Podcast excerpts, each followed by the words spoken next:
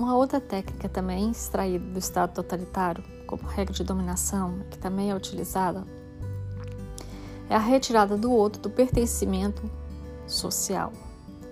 Ora veja, a uma grande maioria das pessoas que são do DSM se sentem diferentes.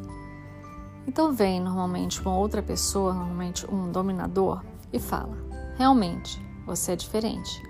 Você não pertence a essa sociedade, porque você é anormal.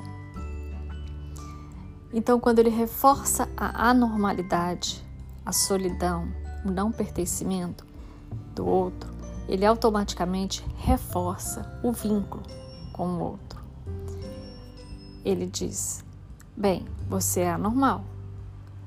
No entanto, você se iguala a mim porque temos o mesmo tipo de desejo, temos o mesmo tipo de vínculo.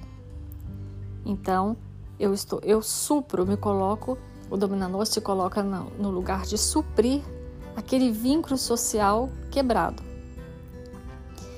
Ele se põe como o grande, a grande pessoa que vai suprir todas aquelas expectativas sociais. Então, essa é uma forma a qual o Estado totalitário utiliza. Por quê? Porque ele faz questão de quebrar todos os vínculos sociais, afetivos, familiares que a pessoa tem para vir um grande líder ou Estado e suprir aquilo, fornecer aquilo que falta.